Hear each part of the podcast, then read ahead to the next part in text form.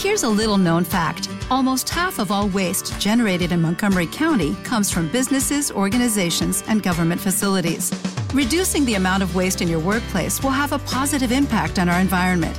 It can also save you money on your disposal costs. Reducing waste and recycling at your business is easy to do and is the law in Montgomery County. Make it your business to recycle right. Learn more at montgomerycountymd.gov slash recycle right or call 311.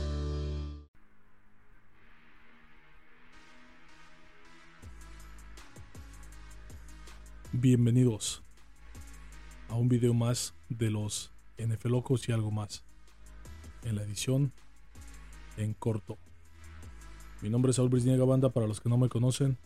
Mucho gusto, muchas gracias por estar acá. Gracias por apoyarnos, gracias por seguir los videos de los pics. Ya salió el día de ayer.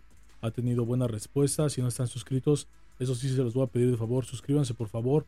Nos hacen falta suscriptores, nos hacen falta likes para poder llegar a más personas para poder seguir creciendo en esta pequeña familia NFL Loca que cada vez más somos más, ¿no?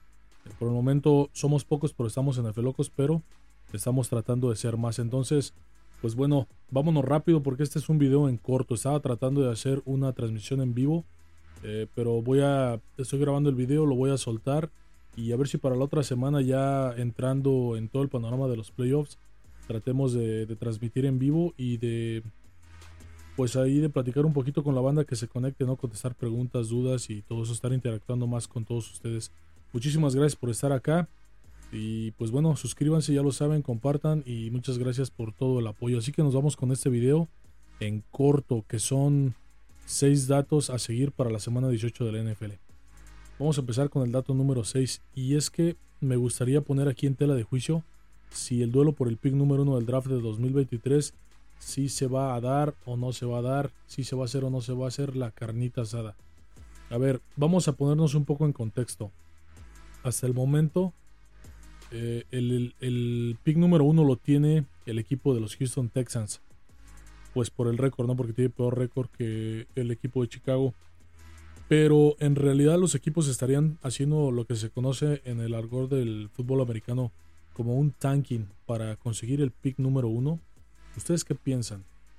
Yo pienso que en realidad se podría vender con un poco de morbo esta idea, pero no pienso que sea la opción eh, para Chicago conseguir el pick número uno del draft. O sea, ellos perder a propósito y, y, pensar en que Houston le puede ganar a los Colts para de esa manera conseguir el pick número uno del draft, no lo creo porque los equipos tienen necesidades diferentes.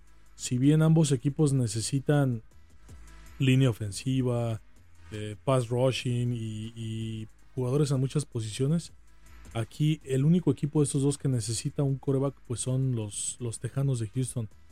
Y pues vamos a ver, tenemos aquí las opciones de algunos de los mejores jugadores que están disponibles para el draft. Tres de las primeras opciones serían coreback. Sería Bryce Young de Alabama, CJ Stroud de Ohio State y Will Levis de, de la Universidad de Kentucky. Entonces no tendría ningún caso que Chicago estaría pensando en hacer tanking o de alguna manera conseguir el pick número uno, porque obviamente no le hace falta un coreback. Pero de todas maneras hay tres opciones de coreback y después de ahí vienen los jugadores que serían interesantes.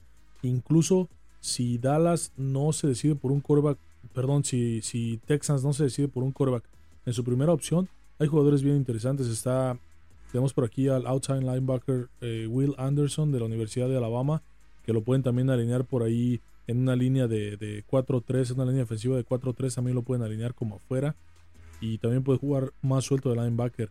Es un jugador que tuvo un muy, muy buen año. El defensive end Jalen Carter de Georgia sería también otro jugador, al igual que Terry Wilson de la Universidad de Texas Tech. Serían jugadores que estarían también en la mira de estos equipos. Entonces, mi visión es que no, no van a tanquear y no va a haber ninguna batalla por el pick número uno. Creo que el pick número uno va a ser para para el equipo de los Texans. Y sin duda yo pienso que se van a ir por un coreback. Y, Chicago se va a ir por uno de estos eh, jugadores defensivos que están aquí en esta lista.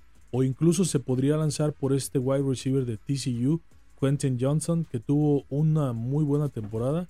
Que están ahorita en la final colegial junto con la, la Universidad de TCU que sorprendieron y derrotaron a Michigan.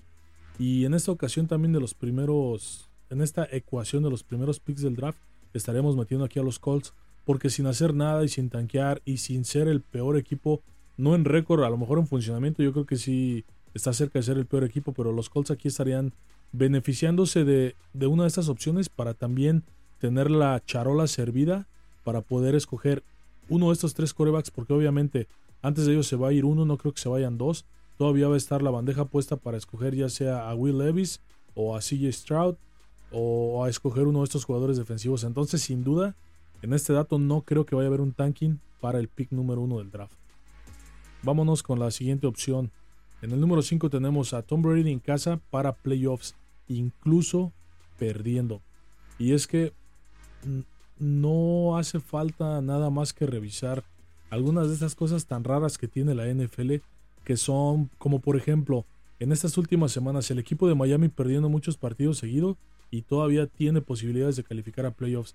De la misma manera los Titanes de Tennessee perdiendo 5 o 6 partidos en fila y todavía tienen la opción de ser campeones de su división y meterse a los playoffs. Incluso el equipo de los Titanes de Tennessee también podría ser un, caso parecido, pero en esta ocasión nos vamos a enfocar en el equipo de Tampa Bay, que por el momento tiene un récord de 8 a 8, de perder seguirían siendo líderes de su división, seguirían consiguiendo el título divisional, lo cual los posicionaría en el número 4 de toda la, de la conferencia nacional y estarían recibiendo el primer partido de playoffs en casa.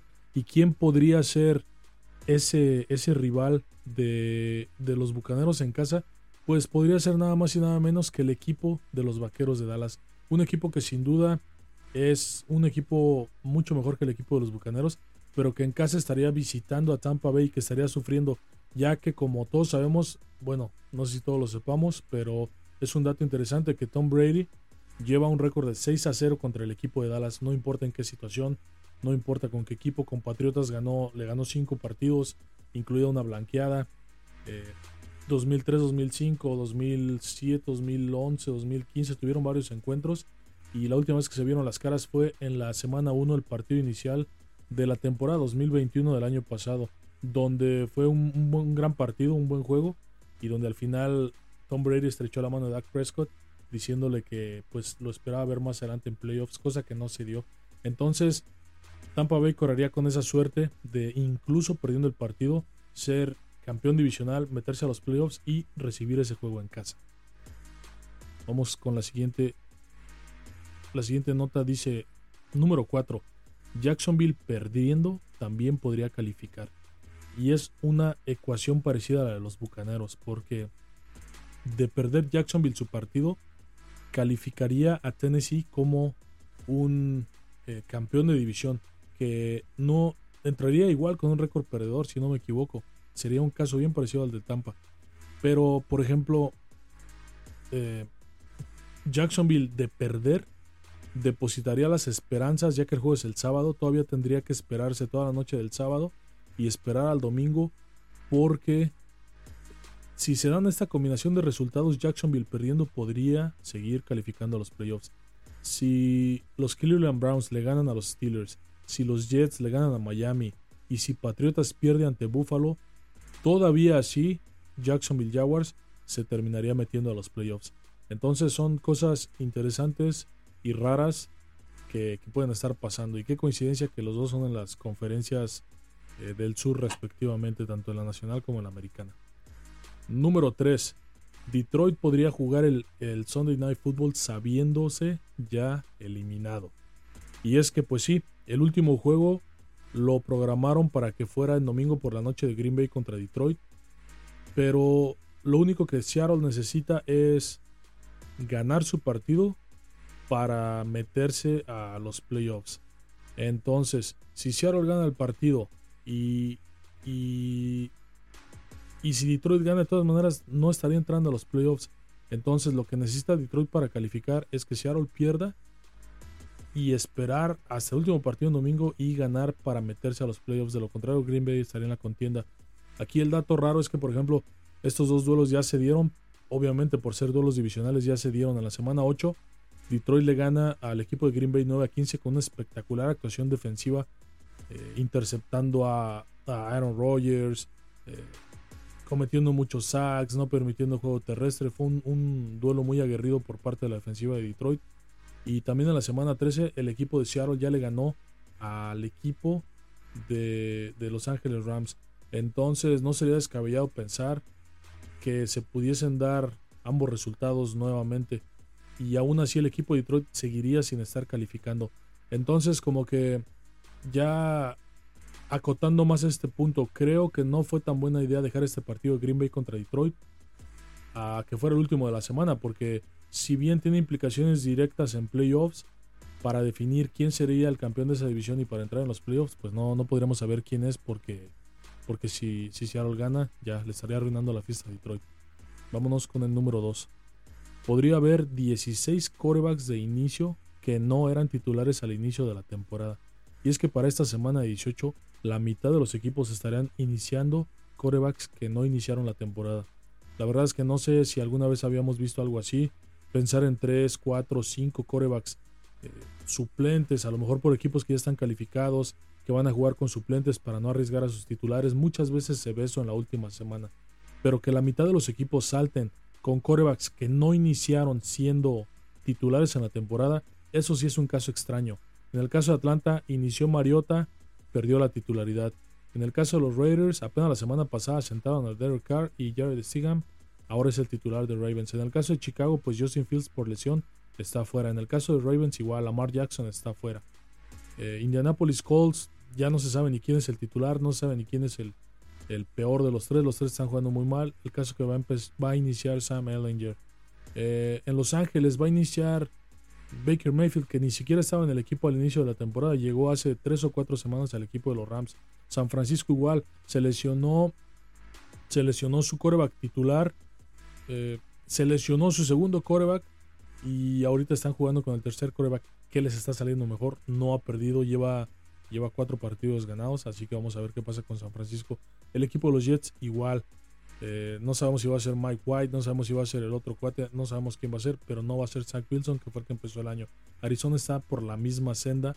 El equipo de Carolina igual, empezaron de titular con Baker Mayfield, ya ni siquiera está en el equipo. Pasaron por, por CJ, uh, CJ Walker o PJ Walker y ahorita van a jugar con Sam Darnold, que era su coreback titular el año pasado. El equipo de Nueva Orleans empezó pues con miras a que James Winston fuera titular y lo ha sido Andy Dalton, que lo ha hecho muy bien, la verdad, pero pues no les alcanzó tampoco para meterse. Los Steelers empezaron a titular con Michael Trubinsky y ahora Kenny Piquet, su coreback que seleccionaron en el draft pasado, es el titular. Eh, el equipo de Nueva York eh, Giants parece que ya anunciaron que va a jugar Trevor Taylor parece que van a descansar a, Daniel Jones porque obviamente no hay como no pasa nada si ganan o si pierden de todas maneras están en playoffs y no se moverían mucho ahí las posiciones para ellos. Entonces ellos sí por, por decisión van a sentar a Daniel Jones. Eh, Filadelfia es otro equipo que también si Jalen Hurst no está listo van a tener que volver a, a jugar con, con Garner Minshew y ahí se pondría complicada la cosa porque ha perdido los dos partidos que ha jugado. El equipo de Washington ya anunciaron que Sam Howell va a iniciar en este último partido, ya no tiene nada que pelear, van a rotar totalmente sus jugadores, pero sí este, este joven que también fue selección del draft pasado no ha tenido minutos, bueno, no ha tenido nada en este, en este año con Washington, pero él va a estar iniciando. Y en el caso de los Delfines de Miami también perdieron a Tua, sigue en protocolo de conmoción, no puede jugar, perdieron a, Bridgewater por una lesión en la mano y Skylar Thompson, que es el tercer quarterback, va a ser el que va a estar iniciando. Entonces este carrusel de, de, corebacks sustitutos que no son titulares es lo que vamos a estar viendo para la semana 18 de la NFL. Y ya con el número uno tenemos esta situación que el number one seed en ambas conferencias aún sigue siendo una incógnita. Hay una combinación de resultados eh, muy vasta todavía para saber quién va a ser el number one seed en la americana y en la nacional. En este momento es Kansas porque como todos sabemos el partido pendiente entre Cincinnati y Buffalo se tuvo que posponer, está pendiente, hasta el momento va ganando Cincinnati 7 a 3. Eh, se habla de que el partido no se va a jugar esta semana, posiblemente se vaya a jugar en lo que pudiese haber sido la primera semana de playoffs, moverlo para allá, descansar esa, esa semana, hacer ese partido, meterlo como en la semana 19. Eh, se va a tener que hacer algún tipo de movimiento. En definitiva, el partido se tiene que jugar no se jugó por las circunstancias, por los motivos, por las razones que ya todos sabemos. Entonces, bajo esta retórica va a ser complicado eh, saber qué va a pasar con el partido, pero sin duda se tiene que jugar. O sea, eso, eso es un hecho, el partido se va a tener que jugar, sea como sea, sea después de que concluya la semana 18, se va a tener que jugar porque el panorama está bien interesante. Hasta este momento los Kansas City Chiefs son los líderes de toda la conferencia, pero esto podría cambiar. Vamos a decir que el equipo de cualquiera de los tres todavía puede ser number one seed, absolutamente cualquiera de los tres. En este momento es el equipo de Kansas, pero podría ser Cincinnati. ¿Qué necesita Cincinnati para quedar como número uno? Bueno, pues necesita ganar el partido pendiente y ganar el partido a Baltimore.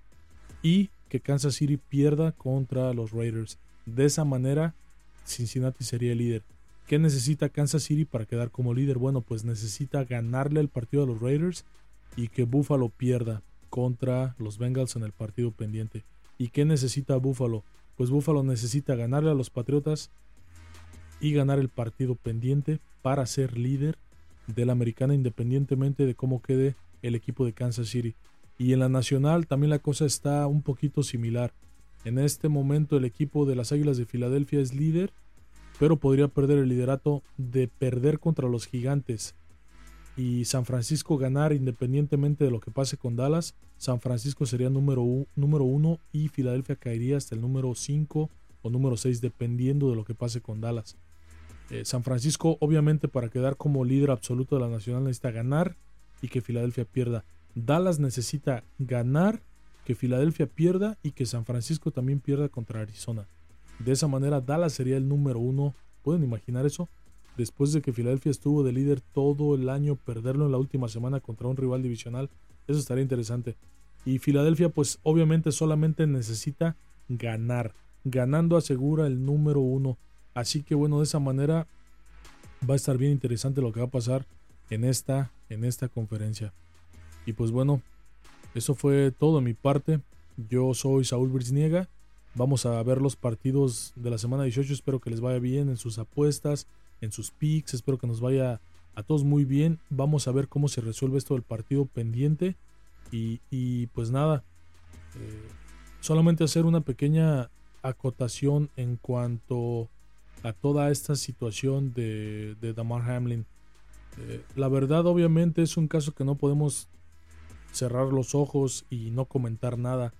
A veces la opinión cuando nadie te la pide no cuenta o sale sobrando.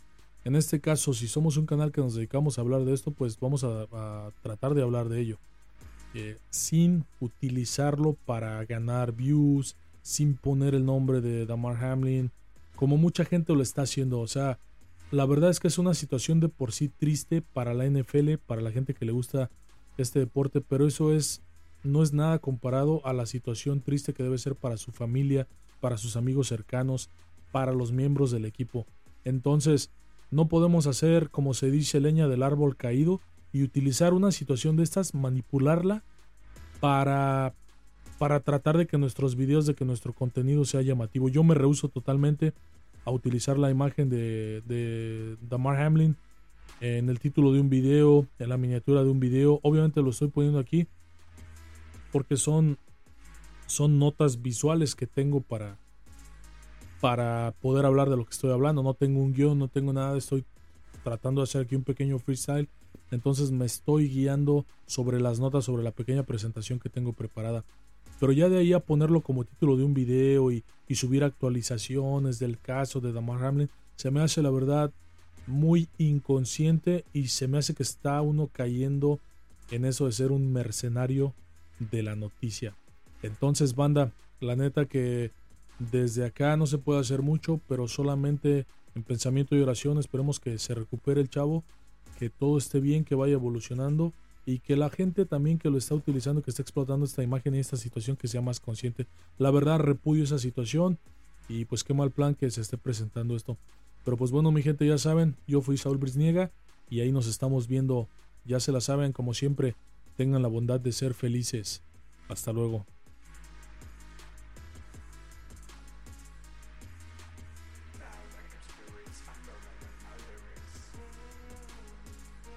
With Lucky Land slots, you can get lucky just about anywhere. Dearly beloved, we are gathered here today to. Has anyone seen the bride and groom?